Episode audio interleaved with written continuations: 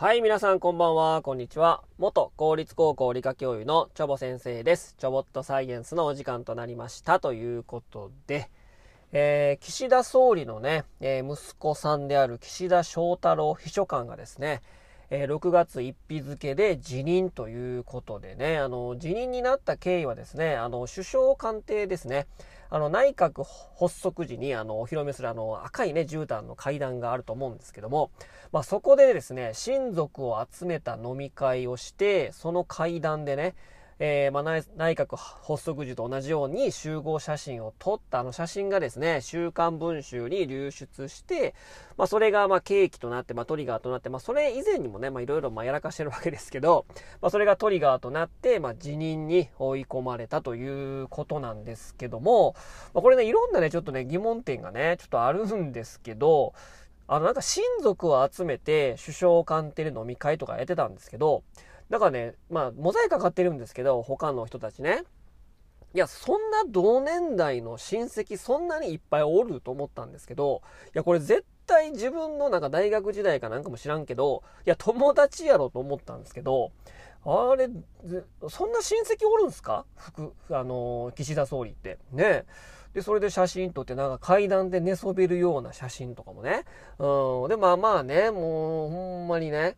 まあ、何してんねんって感じやけども、まあ確かにあそこでね、まあ写真撮りたい気持ちもまあわからんでもないよね。確かに撮りたいなと思うんですけど、うん。で、あの、その首相官邸で飲み会ってことですけど、あれ何時会なんと思ってね。うん、多分ね、あの、まあ、一次会は他のとこでやってて、で、まあ、翔太郎さんはね、まあ、お父さん岸田総理じゃないですか。で、今から二次会は首相官邸でやりますみたいな。うわーみたいな。え、え、いいのいいの？みたいな感じで、ええー、大事なし俺の親父実は総理やねみたいなね。もう漢字のノリでね、多分ね、読んでね、ここで写真撮れやみたいな。うん、お前財務大臣の位置なみたいな。で、写真撮って、うわーなって、もう盛り上がって、これ見てみて、これこないだな。首相官邸で撮って、みたいなね、感じになって、え、これちょっとやばない？みたいな感じで、週刊文春に誰かが打ったんですね。まあ、身内には敵がおるかもね、っていう感じですよね。まあ、多分こんな感じに関西弁じゃなかったと思うけど、もうほんまにやりたい放題やよね。ねもう王様ですよ。もう本当にね、この自民党政治っていうのはね、やっぱ日本人立ち上がってね、まあ、脳を突きつきない、突きつけないと、もうこんなことずっと起こりますよ。でね、ほとぼり冷めてね、2、30年後にはね、あの、翔太郎秘書官、元秘書官、多分総理やってますよ。もうそんなんでいいんですかっていうね、もう世襲議員とかね、もう2世、3世議員や、もうや、やめないといけないよね。ほんまにやりたい放題やな、みたいなね。いや、なんか6月1日付で退職ってなってるじゃないですか。で、公務員や公務員でも私、まあ、もともと公務員でしたから、わかるんですけど、6月1日ってことは、ボーナスが出ることが出るんですよ、あれ。だから、ボーナス受け取って辞めるみたいな。でも、それで、えー、すごい批判があったんですよね。多分、あの、退職金出すのか。6月1日付けっていうことは、ボーナスもらうんちゃうかみたいなね。っていう感じでね。あの、もう、多分ツイッターとかで大炎上したから、そういうの、それを見てね、退職金受け取りません。ボーナスも出ませんってことをね、えー、なんかもうニュースで発表しておりましたけども、まあ当たり前やと思いながらね、ほんまにやることなすことね、もう税金をね、食い潰すのがね、まあ彼らの仕事ですからね、ということでね、なんかめっちゃ前置き長くなりましたけども、えー、まあね、まあ言ってしまえばね、まあ今のその政府政治、その、その政府のね、政策とかが、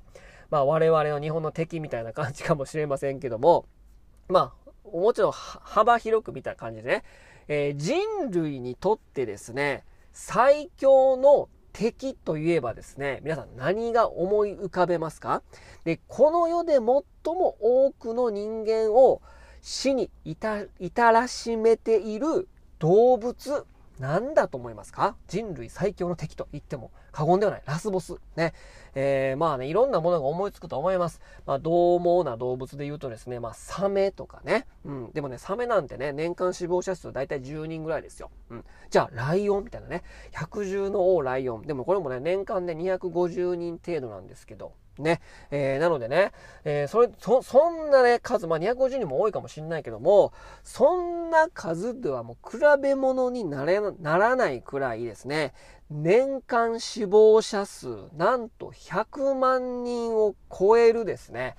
え、人類最強の敵。まあ、敵としてはね、お互い思ってないかもしれないけどね、まあ、普通にまあ生物学的に見ればね、まあ、そのまあ、死に至らしめてるっていう観点で見れば確かにまあ敵なのかもしれませんけども、100万人近くですね、その動物が原因で亡くなってるんですね。これなんだと思いますかということでね、もうシンキングタイム5秒、5、4、3、2、1、はい。えー、実はですね、かなんですよ。か。間違いじゃないよ。か。か。あのー、夏にね、ね、もうそろそろ出てきますよ。か。ぷーんっていうかね。かなんですよ。あの、血を吸うね。はい。びっくりでしょ。まあ、これはね、まあね、あのー知識がね、豊富な方はもう分かってると思いますけどもね、いろんな感染症をですね、まあ、媒介するんですね。えー、まあ古くで言うとですね、日本農園ね、まあ今のお子さん多くのね、え日本農園に関する、あ、対するね、まあ、ワクチン打ってますよね、日本農園ね。えー、まあでも正直ね、日本農園で亡くなる人って年間3人ぐらいなんですけども、まあ日本農園とかですね、まあ自家熱とかですね、あとマラリアとかね、もう上げてはキリがないほどの感染症をね、まあ媒介するんですよ。まあなんでかっていうと、まあ血を吸うからなんですけども、いや、なんで血吸うのって言ったらですね、まあその人間の血っていうのはですね、まあ、哺乳類の血は非常に栄養分に富んでますので、まあ、産卵するためにメスが、まあ、血を吸ってですね、その卵の栄栄養分、かなりの栄養分いるから、非常に栄養豊富だから血を吸うわけなんですけど、まあ、普段はですね、えー、果物とかですね、花の蜜とかを吸ってるんですけども、産卵期になると、まあ、栄養が豊富な血を吸うということで、まあ、プスプスプスプス刺しますからですね、もうなんていうかな、もう血管内にね、ダイレクトにね、もうその吸ったものとかね、その、えー、その、まあ、感染症に関係するですね、そういったまあ病原体がプスプスプスプス人人にこう人伝いになるからですね、えー、免疫弱ってる時に、えー、その感染がですね、まあ、伝播してですね、その発症してしまうと、まあ、いう感じなんでございますね、ということでね。で、まあ、蚊ってね、あの、プーンって言いますよね。あの、モスキート音。ね。あれね、蚊ってね、あの、めちゃくちゃとんでもないスピードというか、とんでもない羽を動かしてるわけなんですよ。1秒間にですね、800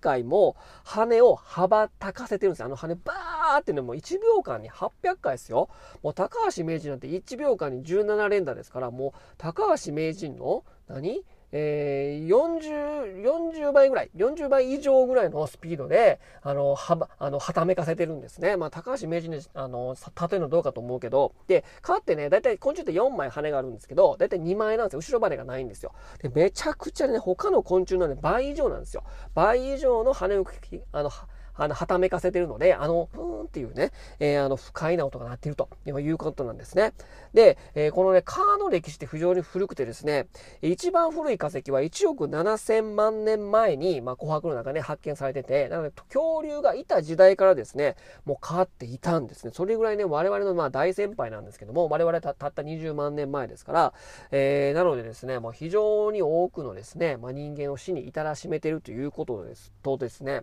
まあ、羽の動かし方がすごいよということで、あとね、これも以前ね、配信したんですけども、蚊ってね、痛みが少ないように、その、まあ、ギザギザでね、返しがついてて、痛みが少ないような歯の、あの、針の形状をしてるので、まあ、それを利用して、注射針を作ったりとかもしてるんですけども、それインスパイアしてね、えー、まあ、そういったまあ人間の医療関係にもね、役立てるところもあるんですけども、でね、このカーのね、このプーンって音ですね、非常に、まあ、不快ですよね。なので、不快っていうことはですね、もう人間が生まれた頃にはもう蚊がいたから、この音聞くとやばいな、不快やな、危険やな、みたいなシグナルとして多分遺伝子レベルで刻まれてると思うんですよね。なので、死に至らしめてる、まあ、いろんな病気を媒介する、まあ、感染症として媒介すると、いうことがですね、もう古来の人間からですね、多分インプット DNA に刻まれてて、あの音をすると不快だなって思うのは、多分そういった経験があるから、あの、その危険なシングル音、危険なシグナルとしてですね、多分、古来人間からずっとね、もう受け継がれてるのかなと、もう遺伝子レベルでね、まあそういう感じがね、まあするんですけどまあ外にラスボスってちっちゃかったみたいなね、まあそういうところあるじゃないですか。うん、あの、ちょっとね、まあ超マニアックな地元ネタですけど、島スペイン村のアルカサルの戦いっていうね、ライド系のシューティングゲームがあるんですけども、パパパって撃っていくんですけども、最後のね、ラスボスの魔王をね、めっちゃちっちゃいんですよ。でかい2頭のドラゴンの奥にめっちゃちっちゃい魔王がいて、もうそいつ当てるとね、1万ポイントとかなるんだけど、めっちゃちっちゃいの、ラスボスが。意外にラスボスって、え、お前みたいなね、まあ、そういうところがあるので、実はですね、もう人間間にとって一番危険なのは、蚊なのかもしれませんということで、えー、今日はこの辺にしたいと思います。それでは皆様さようなら。バイバイ。